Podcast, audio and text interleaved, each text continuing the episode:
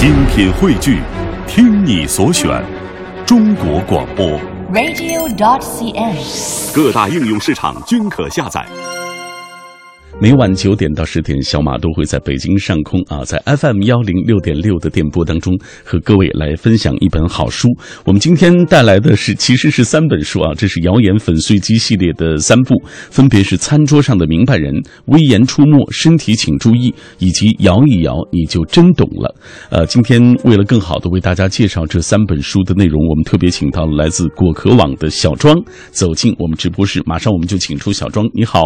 大家好，我小庄。嗯，声音很迷人，人更迷人啊！啊，当然，他讲的内容其实是最最迷人的。今天我们带来的这三本书，其实都是源于呃果壳网的那个谣言粉碎机的主题站。对我们有一个呃，算是一款产产品吧，嗯就是跟着果壳网这个就网站一起上线的。最早的就建立了这样一个站，就叫谣言粉碎机。嗯当时也是看到在民间嘛，就特别是现在这种微博啊、微信啊这个频繁的使用，然后我们身边就充斥各种谣言，嗯对，而且就很多很难分辨真伪，对。然后我们是觉得，作为有这种专业背景的一些这种科科学人士，我们嗯该站出来，用我们的这个知识来为大家，呃，破谣解惑。嗯对，呃，这就是今天很多人会问的一个问题，就是什么人加入进来，来做这个工作，来对对这些比如说伪科学的东西、谣言的东西逐个击破，嗯就什么人来做这样的事？他们有什么样的资质？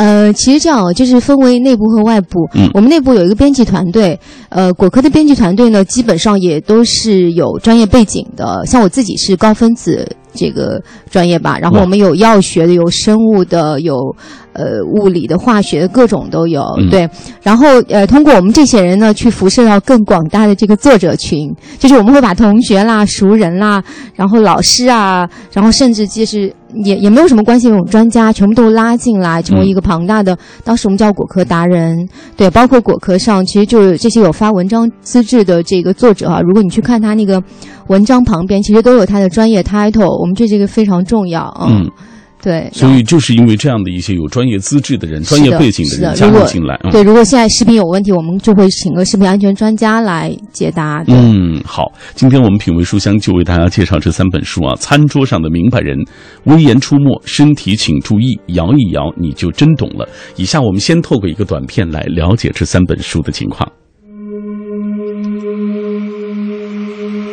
严肃的科学精神加活泼的研究方式，加简白的幽默感，加与生活息息相关的科学知识，等于一个更聪明的世界。抗击谣言，科学思考，理性生活，让科学不再遥远、深奥、冷漠、晦涩。果壳、微博、豆瓣上超火的科学名人、科研专家，放下架子，娓娓道来，让你看到平时严肃的科学家的另一面。今晚分享果壳网谣言粉碎机系列，餐桌上的明白人，危言出没，身体请注意，摇一摇你就真懂了。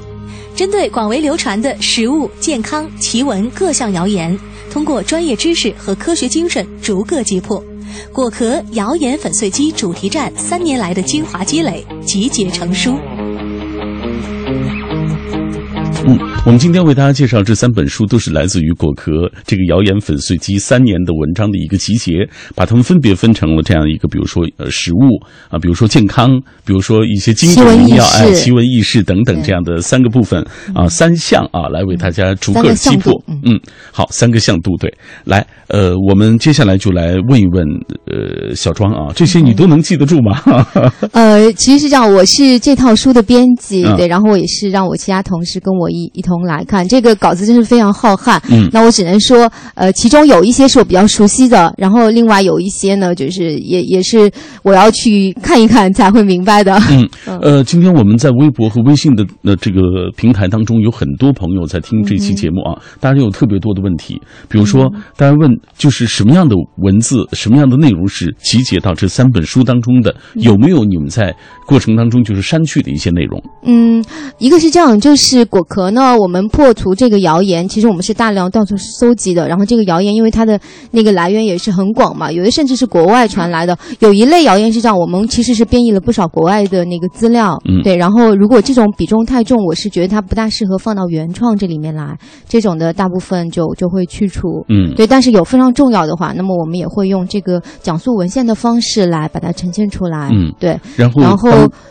对，然后也是就就就可读性来讲，我觉得也是需要就是有一个标准的把关的，就是那种，呃，有的写的太深色了，我也放弃了，但是还好这种的不多。没错啊。啊，所以我想跟各位说的就是，打开这本书，你会看到每一个他都写的非常通俗易懂，尽量让大家一看都能懂对，。都是我们的辑和是作者一嗯起努力把这个。但是它是基于在严谨的这种科学的这个态度基础之上的，嗯。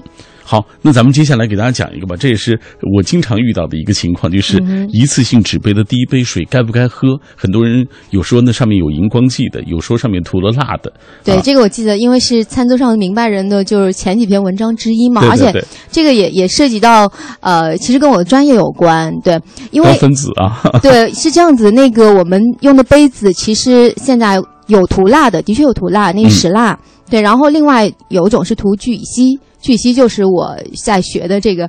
呃，以前一直在研究的这一类东西聚合物，对，那么呃，像嗯、呃、石蜡那种呢，它的那个耐温性是比较低的，就是说我们讲的那个在不是很高的温度下就会融化掉，对。嗯但这种一般是用于冷饮，对。然后如果是那种高高温的热饮，我们会用聚乙烯的。聚乙烯其实它就是，呃，非常耐热啦，那个你就嗯不用担心一百度水是，就是不会奈他何这样子。对，而且其实这个说回来还有一点，就是首先这个谣言我们觉得必须破解它，是因为它有点。比如说，他说那个蜡四十度就溶解，那是不可能的。四十度就溶解，那是不合格的，除非你是到那个不知道哪里买的，就不是正规的。嗯对，一般来说也要到五十度以上才会溶解。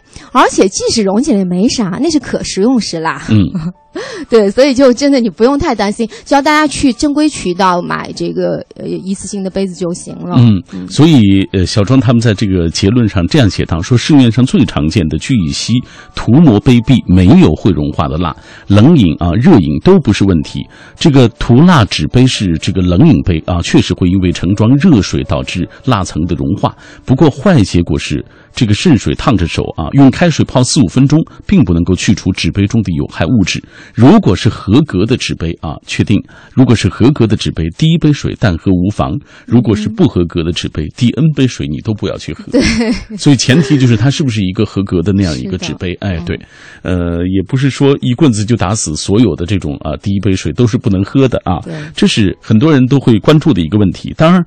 更关注的还有很多，我们因为这个食物嘛，对我们来说太重要了，大家都每天会哎。天就必须的，早上醒来就面对。嗯嗯我不知道你身边有没有这样的朋友，你会看到很多人现在拿那个柠檬杯，啊，里面放一个柠檬，大家都说那个那个水对对人体好，啊对对对。说吃柠檬啊，这个是治疗，哎对，喝的，嗯、是是呃什么吃柠檬是治疗癌症的良药，对，啊。我觉得柠檬当然，那首先它比较好喝，嗯。然后我自己还挺喜欢喝的，然后它也可以补充维 C 嘛，对，然后但是呃，比如像这个谣言把它放大到可以治疗癌症，我觉得就有点你你把这个东西想的太美好了，嗯。就你就我觉得人啊，就为什么特别容易被谣言这个蛊惑，就是因为谣言给你的是一些很廉价的就能够得到大量的好处，嗯。那你想天上哪有就掉下馅饼来，就癌症就有那么好防吗？对，包括像柠檬这个，我们仔细来分析一下，其实这样子就是。我们也去分析了文献，那么嗯文献的确有提到，就是说在那个实验室阶段，如果我们用那个柠檬的一些提取物去跟那个就是癌细胞这个就培养皿放在一起，那的确发现它有一些抑制作用，对好几种癌细胞，那白血白血病的那个癌细胞啊，还有什么宫颈癌的癌细胞啊，都有抑制作用。嗯对。然后，但是我们知道，就是一样东西它能不能进入药用，其实它经过好几个阶段阶段的，你一个实验室阶段，然后之后还要动物实验，对，然后再能够。进行到这个人体的这个实验，其实它远远没有达到那一步。没错，对它，它实在就说它其实并没有在真正的这个呃医药的这个人体 trials 人体试验阶段嗯做过任何的这种有效的这个这个证明。嗯，那也只是说有一些好像有日本的研究，他会去搜集一些，就比比如你平时是不是爱喝柠檬水，那么这种人发病率怎么样？嗯，那那个稍微观察到，就是说好像稍微偏低。对，那但那个我觉得是这样，就是说呃，确实它只是一个人群样本当中得出来的，而且是概率的问题。对对嗯对，就就不是太有说服力。我们现在能够确定是说它确实对身体有一些好处，但你不要对它期望那么高，嗯 就靠这个就防癌了。哎，小想张，得太好了就是你们有没有发现什么样的这个谣言是最容易被传的？呃，我觉得一个是吓到你的。对，就是、嗯。啊，你你就就是你不转不知道，不转不 中国人，你要为了全家的哎安，危对对对，有这样的，这种。对，微信当中特别多啊。对。对对，然后其次就我刚刚讲的这种，你你随便好像做个很简单的事情，然后就可以获得很大的好处。嗯。包括我们前几年会被那个张五本骗了嘛，就你吃一个绿豆哎。很便宜嘛，然后吃绿豆就百百毒不侵了，嗯，然后这个东西它会被各种复制，你嗯。包括在国外，那可能就有人让大家喝小麦汁儿。什么小麦草的汁儿啊什么的那种，嗯呃，我们的微微博的平台当中有人问一个问题，嗯说你看大家都信这些谣言了，但是像你们这些人呢，你看你们就本着一种科学精神，要给大家破解这个谣言到底是真是假这个事情啊。他说为什么你们就有这么大耐心呢？然后还有人说，哎呀，你们这个呃闲的时间挺长。呃，所以我觉得是这样，就你身边的确需要一些像我们这种人，哎我们挺爱抬杠的。就人家一说个啥，我说哎，不见得是这样哦，然后我立刻就翻文献。对，但这个他有时候是基于一种一种直觉，嗯对，因为呃我们当中很多人他是算是经过科学训练的嘛，也就是说，你认为其实有一些谣言，凭直觉，凭你的简单的判断就能知道对，就是我刚刚。讲的，就是那种措辞特别煽动性的，你就应该很警惕。然后另外有一些就是他经常会给你一个就这样了。很绝对，嗯一定会怎么？那这是不可能的。就是我们只要是稍微想想这种，呃，就是我们所看过的这个所有的科学文献，它其实都会告诉你，它是在一个怎么样的置信区间，就是那个那个百分数是怎么样子的，概率是怎么样。嗯，对，那那我觉得那样的说法还比较可信一点，哎它不是那么绝对。没错，没错，没错。而且特别是这种谣言，它很多的信源是很模棱两可的，根本是不值得相信的。嗯，对啊，嘿，有些人说了，说谣言止于智者啊。然而，何为智者呢？我想，头脑清醒的、思路清晰的、逻辑缜密的、内心坚定的、明辨是非的啊，不轻信啊，不跟风，凡事过脑子，多问为什么啊，这样的人肯定是对，我觉啊得是一种蛮好的这个生活习惯。没错啊。嗯小庄是这样的人吗？啊，我觉得是我从 基本上从小时候会是我觉得被人认作是挺轴的。啊，好吧。来，那还有朋友说，不得不说，现实生活中智者太少了。谣言大行其道，太需要像小小庄这样的啊科学啊打假者 科学打假者。的他说同事们啊嗯，作为果壳粉，很欣赏你们去伪存真啊，这嗯个拨云见日的努力，树立科学的意识，从拒绝谣言开始。这是果壳粉。对对对，我们其实，在做羊粉碎机这个过程当中，也是觉得还是帮了不少人的。没错嗯，这种感觉还也蛮有挺好的，虽然很辛苦啊，有时候特别是有的谣言就是会造成比较大的公众危害那种，我们需要马上破解。有时候真的同事连夜不睡在那边查资料，然后各种联系专家，嗯很辛苦苦。嗯，好，今天我们品味书香请到的是来自果壳网的小庄啊，呃，高分子这个呃学高分子的出出身的、哦高分 这样一个化学与物理。哦，好，我都说不清楚啊，啊，理科女啊，呃，但是很漂亮啊。谢谢来，呃，以下我们要透过一个短片来详细的了解一下果壳网的相关情况。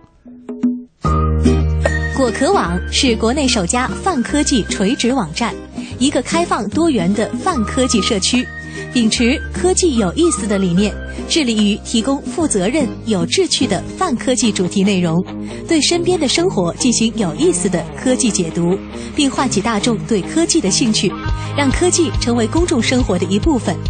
科技将为你打开认识世界的另一扇窗。品味书香，今天晚上带来的是果壳网谣言粉碎机系列的三本书：《餐桌上的明白人》《危言出没》《身体请注意》，还有摇一摇你就真懂了。在我们节目进行的过程当中，也欢迎电波那端的朋友来跟我们保持紧密的联络啊。我们今天的话题就是想听一听大家在这些年都听到哪些谣言啊？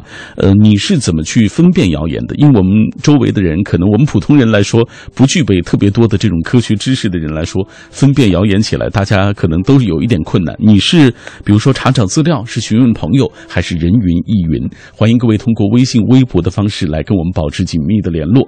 啊，今天有很多的朋友，小庄在我们节目进行的过程当中，大家都在说自己听到过的那些谣言，我看五花八门，什么都什么事儿都有。来看看，比如说贺兰鸣笛说了，前几年有那个打鸡血治百病，还有甩手疗法。啊，还有含凉水治牙痛啊，这些现在听起来都啼笑皆非。当年可是信者云集，风靡全国，偏方治大病的健康疗法。从某种意义上来说，我们就是伴随各种谣言一路走来的。啊，这个说无知也好，说盲从也罢，说到底我们还是懒，缺乏较真儿的这个氛围。对于那些留言呢，大胆存疑，敢于多方求证，认真了，其实你就不会迷惑了。嗯，这就像你们一样，我们身边幸亏有你们，你知道？这样想来，你们的这个作用还蛮大的。对我们还挺有存在感的。好，我们继续来分享大家的留言啊！天空之城说，有一年日本地震，据说碘盐有防辐射的功效，超市的好多点都被抢哦，那个我抢光了。记得，当时好疯狂啊！是，北京也有，其实。嗯，连我妈都问我要不要去抢。后来你也给你妈普及了一下啊。是的，嗯，来，呃，继续来看《记忆长歌》说：“事不关心，关心则乱。”我们当今生活的世界，资讯满天飞，充斥着各式各样的谣言。身处其中的我们，未必事事求证，常常身不由己，就成为谣言的这个受害者，进而成为微信朋友圈里的谣言传播者啊，等等。他说，特别多的这种情况，下半时段我们会，哎、跟大家细细的来聊。下半时段我们会继续请出小庄来就这几本书当中的内容，也跟大家继续来分享，都是大家生活中非常关心的一些问题。每天我的面前都会有不同的嘉宾带来一本本好书，有的书带给我的是那种沉静和感动，让我能够身处其中，看到不同的人生故事。但是有些书啊，的确能够让我们增长很多的知识。茫茫人海，虚无感无可更改，但是却有那么多坚持写字的人啊，可以陪着我们一路向北，吹大风，看世界啊，让我们感觉到生活的这些美好。今天晚上我带来的这几本书，它是来自于果壳网谣言粉碎机系列，分别是《餐桌上的明白人》《危言出没》《身体请注意》以及《摇一摇你就真懂了》。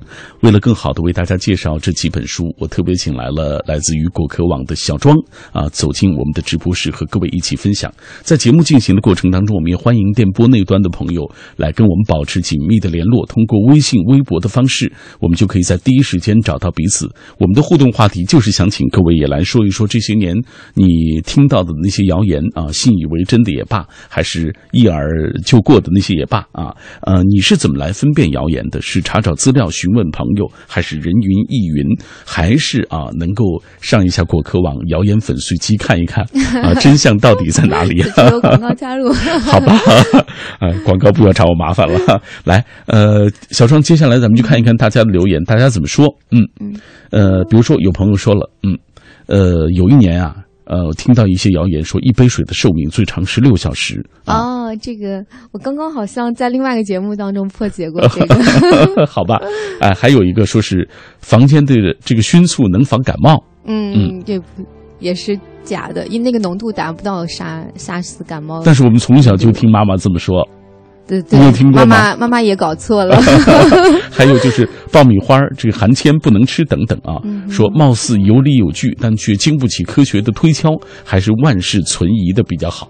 对哎，还有人问这个小庄说：“你和你的朋友们对万事都存疑，你说这个你们还敢外面去吃饭，或者还敢怎么样吗？” 呃，其实说这样的，它是一种态度。嗯我真的也不是真的就什么我就啊要那个一下，对吧？啊对我们还是有很多在常识层面就是认可的这个东西嘛。对嗯啊，呃，还有朋友阳光路上说听了好多，比如说呃醋泡黑豆，还有空腹吃水果啊，这个注意健康生活方式还是最有必要的啊。这是他说我本人就是果壳的这个忠实的粉丝，我一有这样的一些问题就会上果壳去看一看，现在已经成了一种习惯了，就不听信别人的对，一些话就就。看到谣言就果壳一下。嗯，对，嗯呃，来苏北报道，他是关于食物健康的谣言。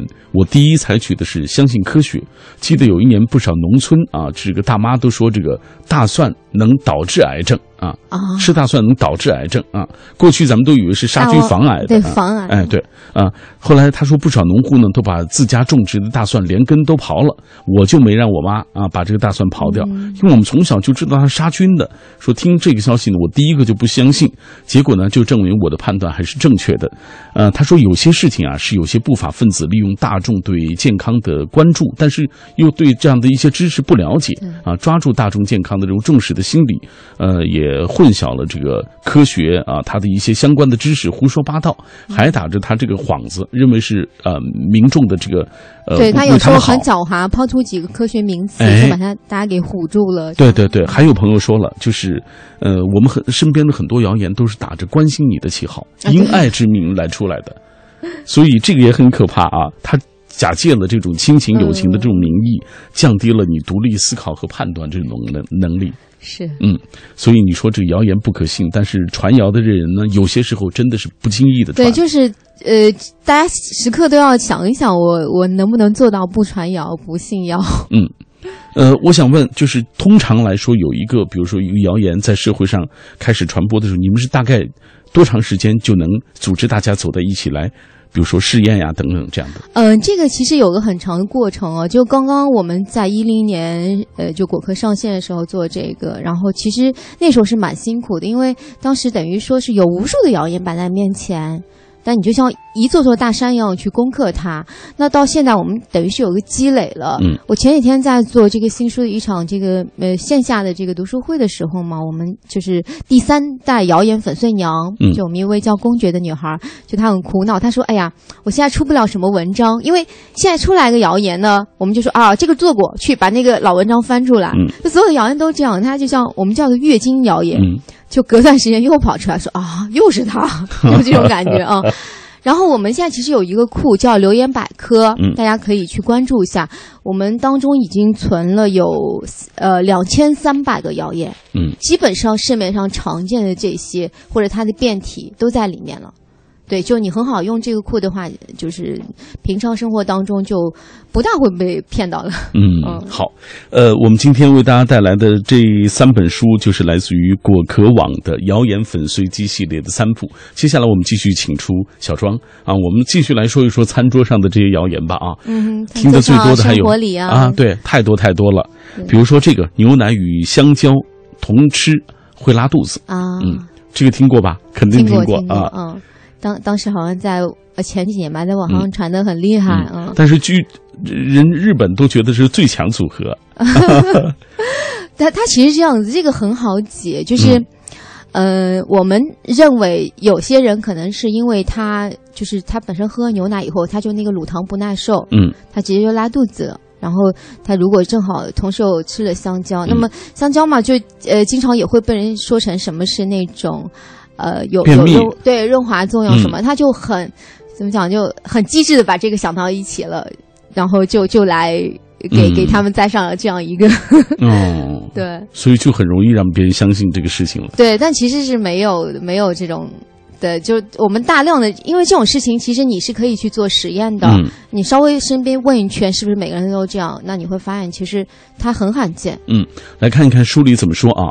呃，小庄他们写到，谣言破解说牛奶和香蕉一起食用并不会引起腹泻，相反，牛奶和香蕉一起当早餐其实是一种很健康的搭配。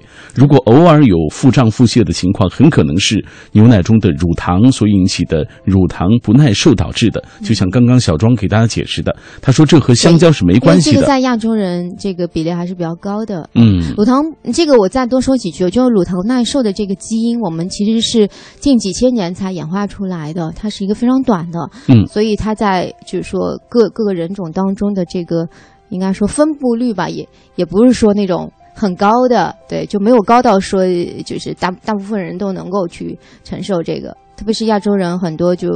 嗯，一一一吃牛奶，一喝牛奶就拉肚子，我身边就好几个这样的人。嗯。嗯，说明它本身就是这样的一些体一个体质。对对，嗯，所以说了，网上流传的很多不能与牛奶一起食用的说法，也都没有科学的依据啊。呃，只要两者都是正常干净的食物，混在一起吃，其实并不会让人食物中毒。相反，养成多样化的膳食结构，均衡的获取营养，才是更有利于健康的一种状态。对啊，一种食用就的方法。就这里，呃，又我要多说几句，嗯就是我们听平常听到很多什么食物相克，这跟那个不能一起吃。没错那我可以告诉你，大多数呃不是大多数，基本上全部都是假的。对，就是都是他们臆想出来的那那种。哦嗯，对我我们曾经做过，就是我就吃给你看，你知道吗？就把他们说的什么跟什么不能一起吃，那我就把那个放在一起给你吃。嗯对啊，以身试法，你们就自己把自己的身体当做那个试验。对，真的，因为我们有这个怎么讲，我们的一个科学的经验在后面嘛，因为你知道不会出什么事情。那举个很简单例子，比如说他们说那个虾和维 C 不能一起吃，没错啊对，说说那个维 C 是一种还原剂，它可以把那个虾里面的那个。那个砷就还原成呃，就是砒霜这样子。那我们经过计算是告诉你，可能要吃上个就差不多几顿的香烟你才能够达到让你中毒的那个剂量。嗯，你说你可能吃到那么多吗？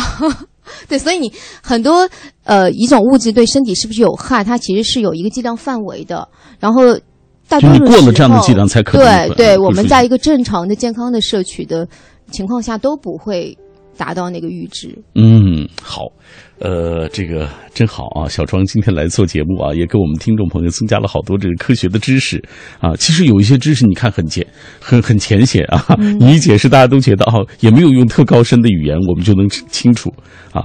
来，咱们接下来再给大家讲一讲，就是嗯呃，我想知道，呃就是摇一摇，你真你就真懂了嗯啊。这本书当中，它其实呃，比如说介绍了很多经典民谣啊，嗯那当然那个谣是谣言的谣，哎对，就我刚刚讲的，就是隔段时间就会出来，哎隔段时间，前段时间我还真听说一个事儿，嗯。就是美国阿拉我们说阿波罗登月这是伪造的，哎，前段时间还真是有啊，对对对，这个是而且每隔一段时间真的出嗯现，这这是经典民谣，我觉得这个。是，然后甚至我记得是美国，我忘了是那个哪个电视台专门拍了一个纪录片，没错嗯来反驳嗯。这个是个谣言。好，对，呃，美国人真的登上过月球吗？小庄，呃，是登过的。其实，在果壳的文章里面，我们就是把几个大家说的那种一直在传那个疑点就破解了一下。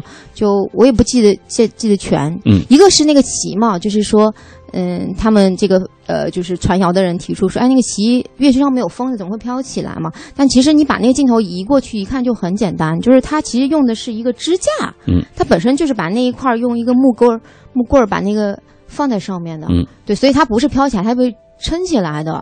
对，然后还有一个是说那个脚印儿，就说嗯，他们猜就是那个地月球上说那个土是很干的，你怎么能够踩下那么清晰呢？嗯，但其实月月壤就是土跟地球上那个土壤稍微不一样的话，就是他们他们确实非常的干燥，非常的疏松。对我们就是用那个，呃，差不多就模拟了那个那个月球上的那个土的那样子的成分，就能够做出那么清晰的印子。嗯对，你看这种东西，就是你动下手就就知道了。对，然后其他几个还有什么的那个疑点，嗯对，就基本上都都我们都有反驳。然后另外还有几个很强证据，一个是美国人他们其实是在月球上放了那种有点像反射器那样子的，没错。然后啊现在在地球上用我们的那个观测仪器还是能够看到的，嗯，对，人家就摆在那儿了。然后而且人家当时带回了那个岩石，对，就就那个岩石的样本，嗯对对对，嗯你说这个还能怎么呢？而且还有多个国家探测器的那个照片也照下来了当时那个情况。但是呢，我们很多人出于种种的心理，那有些人也是嫉妒，有些人觉得他不可能，哎，嗯，所以出于种种的情况，大家不太相信。对，我觉得就是有有一方我们就叫阴谋论者吧，嗯他特别喜欢去传这样的东西，因为嗯这个显然特别有故事性，你知道吗？就是哇，一个超级大国，然后他怎么怎么样欺骗全人类，对，对你听起来就是像个大片的节奏。嗯，所以你看，这个就是容易被大家传，而且嗯真是经典传、经典民谣啊，就是经常有人拿出来说非常。经典，嗯，接下来我们再说一个啊，和大家这个这个平时的，当然用手机有关系的，就 iPad 充电器不能为 iPhone 充电。嗯，这个的话就很简单一句话，它其实这样子，就说，呃，我们那个 iPhone 它的那个呃电流确实比较小，嗯，对，然后但是呢，就很多人他会用这个来说啊，它那个充电电流那么小，那么 iPad 的 iPad 好像是呃二点一安，嗯呃 iPhone 是一安，对，然后他就会说，哎，那你这个放上去岂不是又击穿了吗？但其实。就是他太小看苹果了，就人人家做那么那个，就这点措施还没有吗？它上面其实是有一些保护措施的。对，如果你把那个 iPad 那个充电的，就是插到那个 iPhone 上面，对，它自动会呃，就是有一个怎么讲呢？就是变到那个变成一安培的那个。对，所以用 iPad 的那个充电器给 iPhone 充电是完全没有问题的。而且其实这其实是一个很小的问题啊。对，反过来呢是这样，就是说，呃，只是 iPhone 那个充电的电流比较小，那么 iPad 稍微要多充一些时间而已。嗯，就是 iPhone 充电器为 iPad 充电的时候可以，只不过它所需的这个充电时间要更长一些。对啊，你看，其实这是很简单的对，因为其实像这些像苹果手机啊，现在这种手持的设备，有些东西都是发展的，就是。人家想到的比我们多的去了。嗯，据我所知，像那个 iPhone 的它这个插，就是充电的这个插口里面的，其实用的一些涂料啊，呃，用的一些那个材料都是，怎么讲，还挺高级的。因为我有个同学，他们的就是专门研究这方面对对对对，他还还跟我讲过，说他们这个呃。很不容易的做出来，也是一种高聚物。嗯，也就是说，你们为了破解这些谣言和谜团，你们可能会找你方方面面的朋友、同学或者相关领域的这样的一些人。对对对，我们平常会注注意，就是收集这种人脉，对这种攒着，然后该用的时候就赶紧掏出来。嗯。好，呃，接下来我们再给大家讲一个，是取款机上倒着输入密码会自动报警。哎，呃，比如说啊，有人说了，这个如果你被匪匪徒挟持要求输入提款机密码，你可以用倒转这个输入密码的方式去间接知会警方啊。比如说你的密码是一二三四五六，你就可以输六五四三二一，提款机会识别到你是以倒转方式输入密码，提款机会按。呃，提款机会按照你的要求照出金额，但是会在匪徒不知情的情况下通知警方。听上去好像对我们来说是一个挺保护的一个措施，嗯，但实际上这也是谣言。这个其实我我倒想到另外一个，因为这几天不是有个日本记者被那个杀死了嘛？然后大家一直在看那个就放出来视频上，就猜测他假眼睛是不是个密码？嗯，对。然后这个我们果壳刚刚破解了。对，就是因为他们认为是摩斯密码或者什么，然后我们就各用各种的组合去分析它那个，然后得出来的都不可能是说就是那那句话说呃不要救我，嗯，对，然后呃，那么我们回到这里这个银行的这个来，就是我觉得大众确实会有一些想象，就比如像这种密码，你可能应用真实应用到生活里面，然后这个跟这个呃匪徒斗智斗勇哈，就想起来很好，但其实嗯。在果壳破解这个谣言这篇文章里面，我们其实提出了几个要点，就是一个是这样的：如果真的有这样的机制，你觉得匪徒会那么傻吗？他会不知道吗？对，当他察觉到你这种意图的时候，那么你这个人他其实是把自己陷于一种更危险的境地当中。对，就这种技术开发起来的确不难。他就说，可能是上个世纪吧，就美国就有人提出了这个技术，而且他确实很想推广，他去跟很多银行做这个，去去去。这个这个哦，也就是说，真的是有这个技术的啊？对，和这技术其实不难，就是真的要做下来，那些搞密码的人很简单的。对，但是那个银行系统并没有采纳哈，就是只有刚刚说到这个考虑。对，而且其实你真的要说做一个报警的，也不一定要什么倒着密码，那我觉得就有很多办法。嗯，但其实。很大程度还是基于说保护这个人，嗯，对你一旦只要做出一些什么被匪徒知道了，你那个危险只有更大，没错，对，所以我们在就说防这个的这个这个。就是这个应应急机制吧，这个反应机制上确实并不需要靠这个盗出密码来，而且传播这个不实消息，说实话也是非常危险。对，我觉得如果监控系统更更严密，然后我们的这个就是比如说呃警警卫的这个反应系统，或者对这种犯罪的打击点的分布更有效啊什么的，可能都会比你 设置这样子一个 来的有效。嗯，品味书香，我们今天带来的这几本书来自于果壳网的谣言粉碎机系列。啊，三本书《餐桌上的明白人》《危言出没，身体请注意》，以及《摇一摇你就真懂了》。今天来到直播室为我们推荐这三本书的是来自于果壳网的小庄啊。稍后我们会继续通过一个短片来了解这三本书的情况。面对众说纷纭，你能一眼洞穿谣言和真相吗？面对纷纷谣言，谁来调查真相成了大问题。爱真相不爱流言，爱考证不爱轻信。爱证据不爱权威，爱科学，不爱迷信。谣言粉碎机，捍卫真相与细节，一切谣言将在这里终结。树立理性思考的生活方式，让谣言止于科学。在这几本书当中，我发现啊，就是最大量的，大家最关心的，其实都是和健康呀，嗯和我们的这些生活呀等等都有关系对，而且这方面谣言也是最多的。嗯，对，比如说献血有害健康，这是有人经常说的。是的，这个我不知道是出于一个什么心理啊，就就。呃当时是网上有一篇就是叫做“无偿献血的危害”这样的文章，传的太广了，就是大家都在说，然后果壳就决定出手来破解一下，嗯。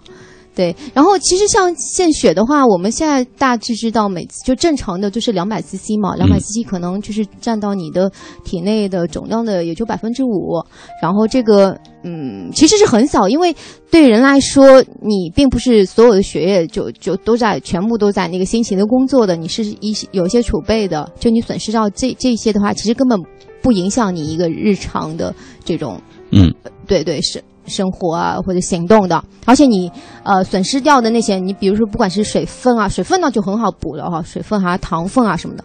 那唯一那个的话，他们说像血小板，那也是几天之内的事情。嗯，对，然后呃稍微长一点的是那个红细胞，红细胞可能也就一个月就恢复过来了，嗯那当中注意营养摄入就行。没错没错啊、嗯，其实它不会不足以能到那个程度、啊。对对，我觉得这个真的很不好，因为你你弄到很多人就不敢去献血嘛那烦了对那病人需要的时候怎么办呢？而且你也有可能成为病人的呀。嗯，好，我们接下来再说一个啊，经常听人说，说是汽车空调能够散发出致癌的这个苯嗯啊嗯，这就是呃，有人就说那个车里高温下那个塑料味儿，那个那个对那那个就是这又啊。是我的本行了，高分子啊，给大家讲讲。啊对我一定要给给大家那个，就大家不要对这个想的那么就是呃，就还是那句话，我们做这个研究那么多年了，就这些难道都考虑不到吗？嗯。就是在我们的这个呃怎么讲，就是努力研制的呃情况下，这些东西其实它是。结构非常致密的，不是说你这个高温晒一晒它就分解啦，嗯哦就那么没用，你怎么卖得掉啊？对，对，包括其实像这个说，呃，高温下那个会散发苯，然后还有一个谣言是说什么高温下那个汽车里的那个矿泉水儿的那个也会矿泉水瓶会溶解。嗯对，这些我们其实都是出手去破解了的。就就是这个我刚刚提的，我们高分子就是说把很多很小的分子，就是用通过化学键的作用来嗯连在一起，那么它这个其实非常致密，它没有那么容易被破坏。嗯。对，今天很多朋友在我们节目进行的过程当中，大家都加入到讨论当中啊，呃，有说自己听到的那些谣言的，也有来就是求证的啊。有些朋友也在说，比如说这位我觉得挺逗的，就是他他说我经常听说啊，是菠菜和豆腐在一起吃，嗯是是会会会得病的啊。不知道你们有没有求呃，证过这方面？那个主要还是在讲，就是好像是那个钙和草酸，嗯然后结合会变成结石。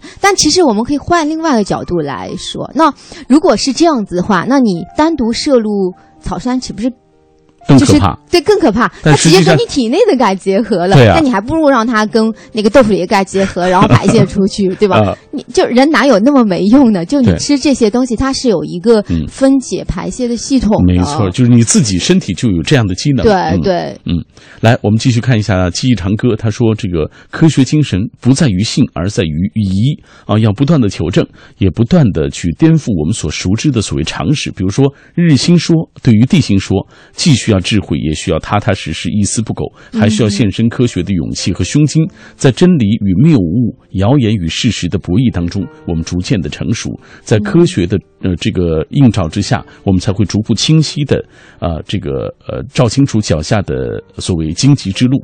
所以满怀信心的走向未来吧。其实生活没你那么可怕，没你想的那么可怕。当然，呃，我们的生活中正是因为有了这些一直啊对很多事情都存疑的人啊这样的一些朋友，所以很多时候恐惧是源于未知，嗯就是你不太清楚，你不知道是怎么的，你就会把它想成是一个庞然大物，很危险。但你真正去了解它的时候，哎，也就是那样了。嗯，还有一个。我记得在你们的书里也有，就是嚼口香糖别超过十分钟。啊，呃，这个我我觉得其实还是回到刚刚那个问题，他可能就是又在臆想说啊，我们可以把那个里面的那个胶的那个键嚼断，然后让它变成有害物质。嗯没错啊，对，所以回到很多他的思路都是一样的。嗯，其实这也是一个很简对，它是很基于一个对我们现在确实生活里有一些不合格的产品，它的那个质量应该存疑嘛。那嗯那它他们那个生产过程不知道，就什么地下厂也可能的。嗯，对，那它那个可能很容易就分解了，就什么不有害东西散发出来。没错，嗯。对，但是我们正常的这种工艺的条件下，就不至于那么差的。没错，没错。所以这位朋友，您记住了，他说我还特地转，他说这条是《生命时报》说的，这这这是谎言吗？这是谣言吗？所以你要有一点科学精神，或者说你有一些基本的这种判断啊，你就能够知道啊，它只要是这个口香糖，它是一个正规厂家出产的，呃，它不是一个假冒伪劣产品，那可能就不会有。但是这就话说回来，嗯口香糖嚼十分钟会很难吃的，就已经没有糖分了，你还嚼着它干嘛呢？好，品味。我们今天带来的是来自于果壳网啊谣言粉碎机系列。我们通过这样的方式啊，特别请到小庄来走进我们的直播室，为大家来破解这样的一些谣言。当然，更多的一些谣言的这些我们都没有说到内容，其实都在这三本书当中。大家啊，仔细的去翻一翻、看一看，你能够获得非常多的这些知识。也谢谢小庄做客我们的节目。谢谢马老师。哎，感谢听众朋友收听今天的品味书香。最后，我们还是透过一个短片来继续的了解这本书。明晚再见吧。